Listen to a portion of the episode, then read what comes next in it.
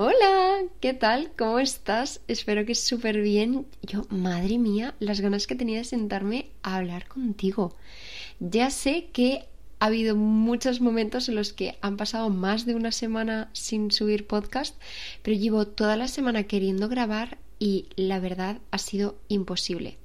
Hacía demasiado calor, eh, donde tengo el micrófono y toda la zona de grabación Em, no tengo aire acondicionado, lo único que tenía era ventilador. Era imposible sentarme a, grabar sin, sin, un ventilador porque de verdad estamos llegando a unas temperaturas absurdas y, y, demasiado altas y, y, con el ventilador no podía grabar porque no se escuchaba absolutamente nada. Así que literalmente me he visto esta semana frenada eh, por algo tan tonto y a la vez tan importante por lo que representa como es eh, el calor que ha hecho y, pues evidentemente esto ha tenido un, un efecto, una repercusión en, o, es la consecuencia, mejor dicho, del cambio climático. Y la verdad que no pretendía introducir así este, este podcast, pero bueno, yo no tengo guiones, no tengo, eh, no me planifico los temas, simplemente me siento a hablar contigo de lo que me nace hablar y venía a hablar de cambio. Hablando de cambio climático, no voy a hablar de, del medio ambiente, voy a hablar de ti y de mí y de nosotros y de, y de la naturaleza. Y es que la naturaleza es cambiante y nosotros somos cambiantes.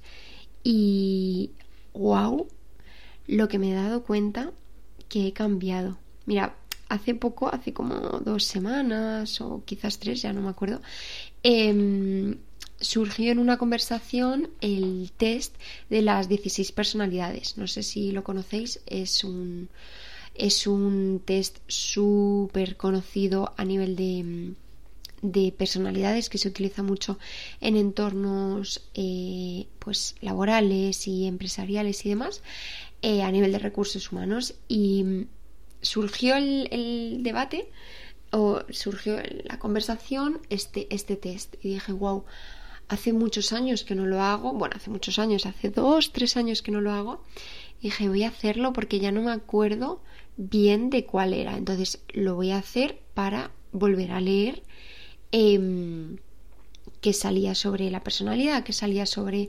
los, los las relaciones y de cómo te, cómo te relacionas, sobre cómo enfocas los problemas y tal, porque es un, un test que te da como este tipo de información y no recuerdo bien exactamente al 100% cuál me salía antes, pero me ha salido uno completamente diferente. Y lo tengo claro porque sé que es uno que no me suena, sé que porque va como por colores y es incluso de uno de los colores distintos al que tenía antes. Y, mm, y me ha hecho reflexionar mucho. Empezamos este podcast eh, hablándote de, de, de quién era yo y de que yo era cambio pero me ha parecido como un momento muy guay para volver a reflexionar sobre el cambio porque lo estoy viendo tantísimo en mí, lo estoy viendo tantísimo en, en las cosas que pienso, en la forma que tengo de ver las cosas, en la forma que tengo de enfrentarme a las cosas, de la forma que tengo de sentir. Es que me ha cambiado, me lo dice mi entorno, me ha cambiado la voz, me ha cambiado la forma que tengo de sentir las cosas, de cómo siento yo mis emociones y los sentimientos. Me ha cambiado mm, desorbitadamente la manera que tengo de pensar sobre los temas, de enfrentarme a los problemas. Em, he cambiado en absolutamente todo lo que podía cambiar de mi vida. Y hay mucha gente que a raíz de esto, pues eh, es lo que hablamos en el primer, en el primer episodio, ¿no? Eh, que hay gente que se ofende, hay gente que, que le resulta incluso, que, le duele que le digan que ha cambiado. Y yo siempre lo he visto como algo precioso, como algo natural. Al final la naturaleza tiene estaciones, eh, la luna tiene ciclos y todos los ciclos, todas las estaciones, lo que representan y lo que simbolizan es el cambio y creo que no hay forma de estar más alineados con la naturaleza y con nuestra propia esencia que abrazar y acoger el cambio y reconocer que somos cambio y que somos el motor del cambio, ¿no? Y, mm, y a mí por lo menos me encanta que esto sea así, o sea, me parece precioso y me parece eh, súper especial el pararte un momento a analizar en la de cosas que has cambiado y en permitirte y darte el espacio de cambiar y, de considerar eso como algo bueno. Y lo veo completamente así. O sea, ahora mismo hay muchísimas cosas de mi vida que quiero seguir cambiando, pero miro hace un año y medio o hace dos años atrás y es increíble, es increíble la de cosas que ha habido un cambio y que ha habido un cambio que me gusta y que ha habido un cambio que, que en el momento probablemente ni siquiera era consciente de que eso era una opción para mí o mm, ni siquiera era consciente de que a lo mejor necesitaba ese tipo de cambio y ahora estoy feliz, estoy tranquila, estoy en paz, estoy agradecida, estoy súper emocionada, me siento mm, viva, me siento viva por haber permitido que mi vida cambie. Obviamente, mira, y esto te lo dice una persona que tiene una personalidad de control eh, que a veces a mí misma me, cuesta entender y a mí misma me cuesta frenar. O sea, mi, mi personalidad es 100% controladora y es algo, entre otras cosas, que lucho por cambiar. Entonces, obviamente, obviamente, con este tipo de personalidad, al principio daba miedo, al principio no quería, al principio había una resistencia absoluta y en determinadas áreas todavía sigue habiendo esa resistencia. Y de hecho, desde mi experiencia o desde mm, lo que yo siento y lo que yo he vivido, em, es más importante prestarle atención a aquellas áreas en concreto en las que más resistencia sentimos.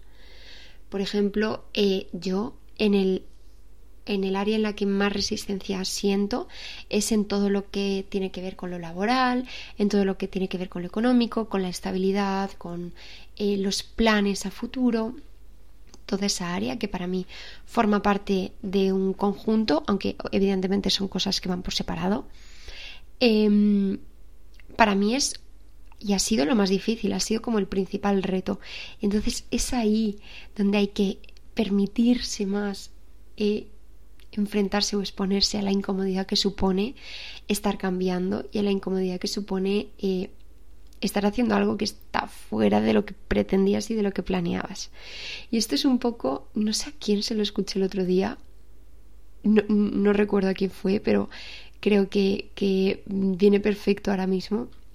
Y es, eh, creo que era un psicólogo, no, no lo sé, pero bueno, decía algo así como que cuando alguien le iba a terapia y su personalidad era muy controladora, lo que le decían era eh, que no podía ser feliz viviendo, intentando controlarlo todo.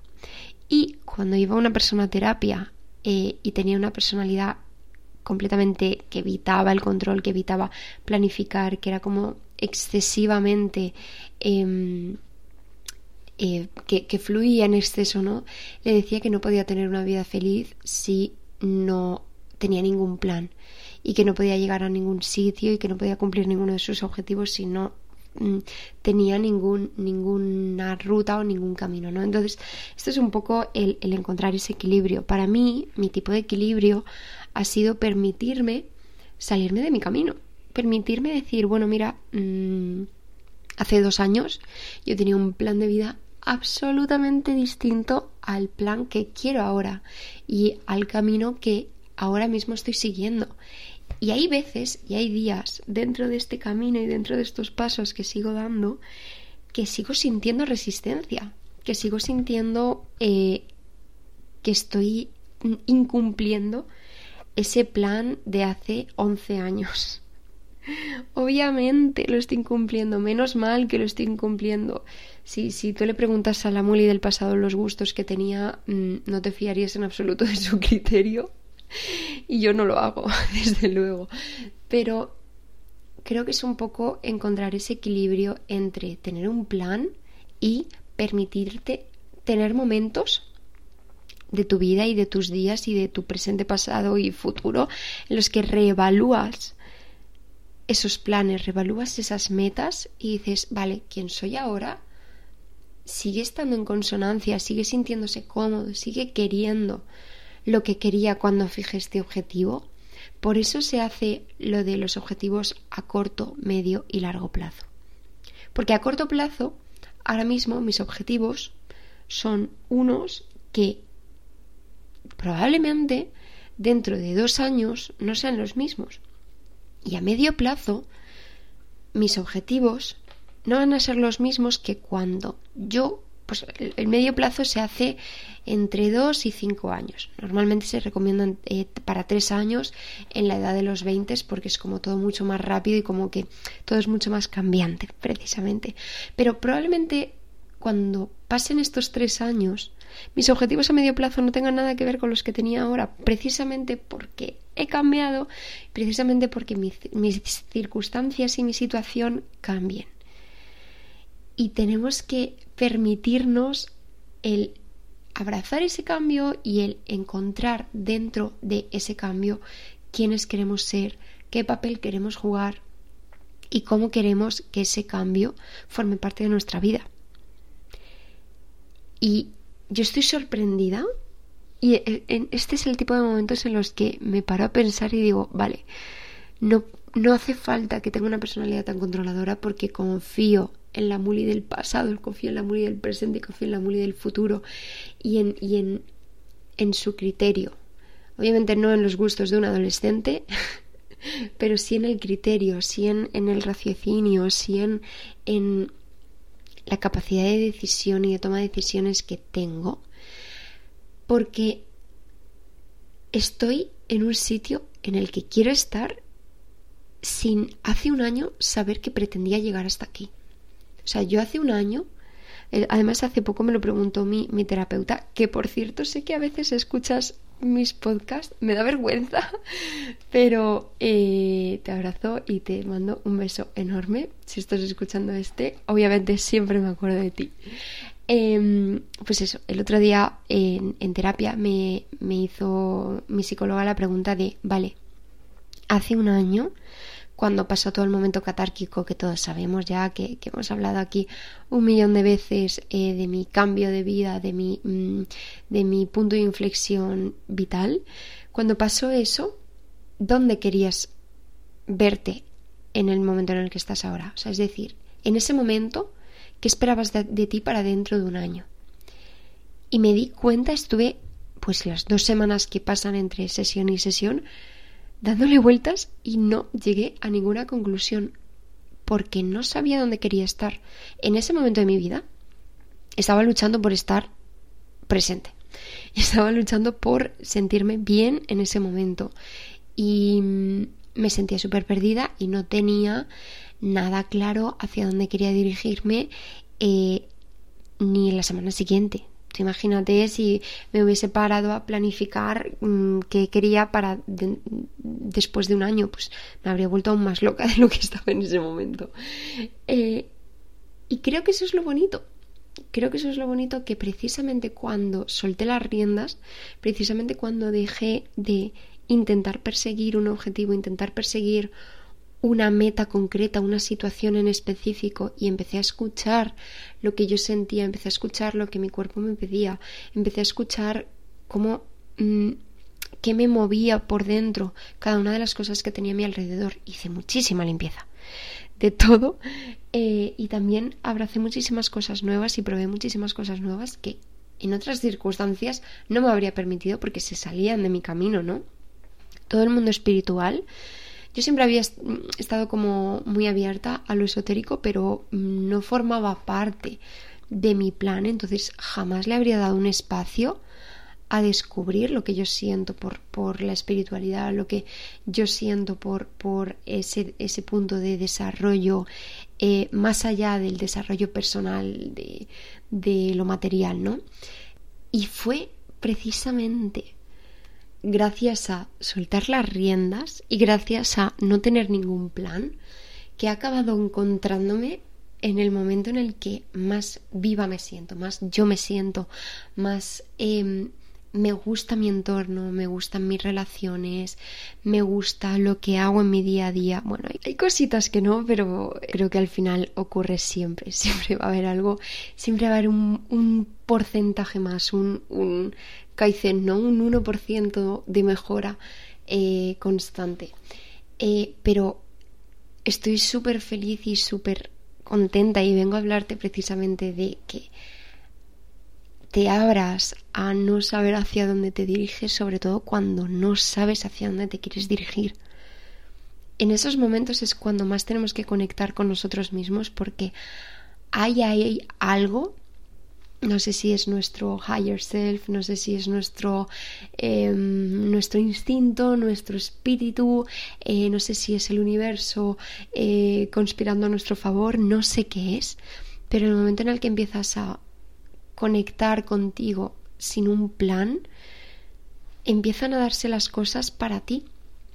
Y el momento en el que empiezas a cuidarte y a cuidar eh, tus emociones, a cuidar tus sentimientos, a darle un espacio a las cosas que para ti son importantes que no le habías dado hasta entonces, ahí es cuando de repente te encuentras en un camino que no sabías que querías y del que por el momento no quieres salir. Y a lo mejor dentro de seis meses, dentro de un año, de tres, de diez, me quiera salir del camino en el que estoy.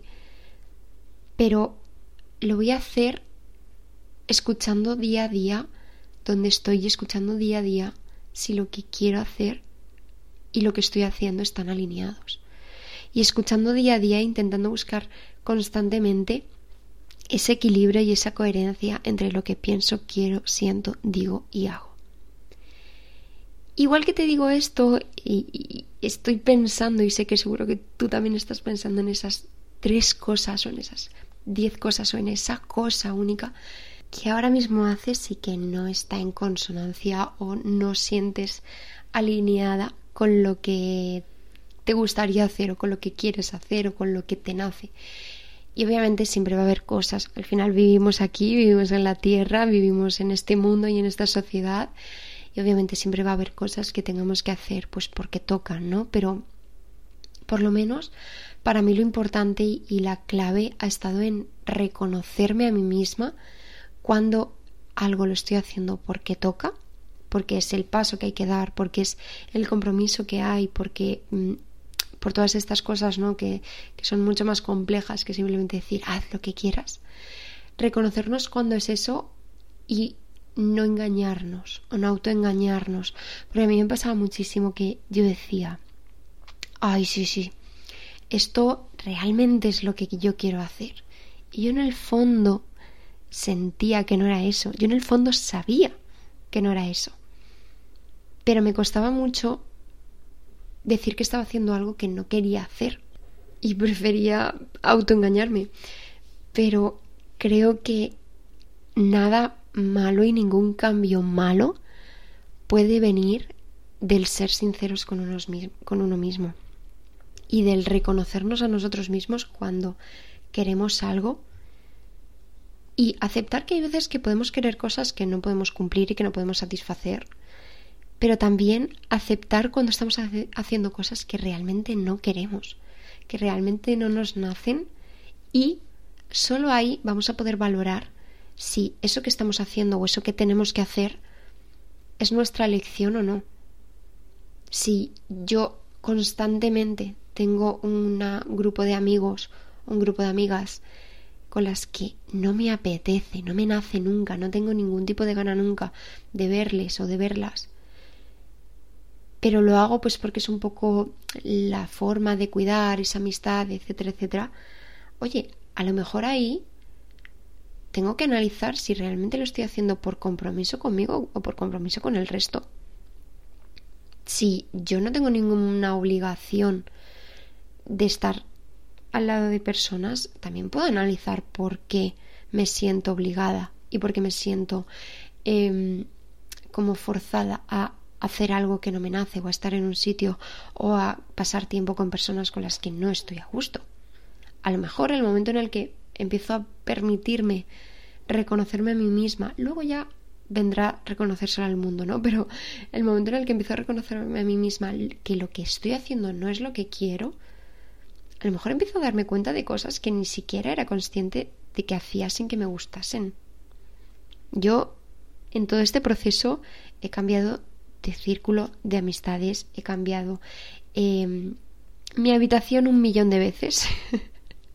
he cambiado mi pelo, he cambiado mi forma de vestir, he cambiado mi trabajo, he cambiado de relación sentimental, he cambiado de absolutamente todo, porque me di cuenta que el 90% de las cosas que me rodeaban estaba en mi mano cambiarlas y simplemente no lo hacía por inercia, porque era un poco lo que se esperaba de la Muli de ese momento y lo que la Muli de ese momento se había construido en su realidad.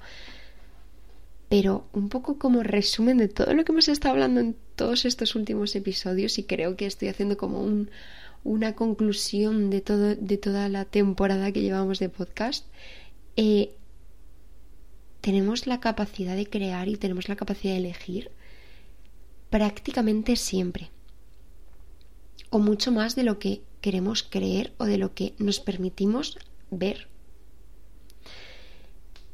Y especialmente no nos permitimos verlo por miedo al cambio.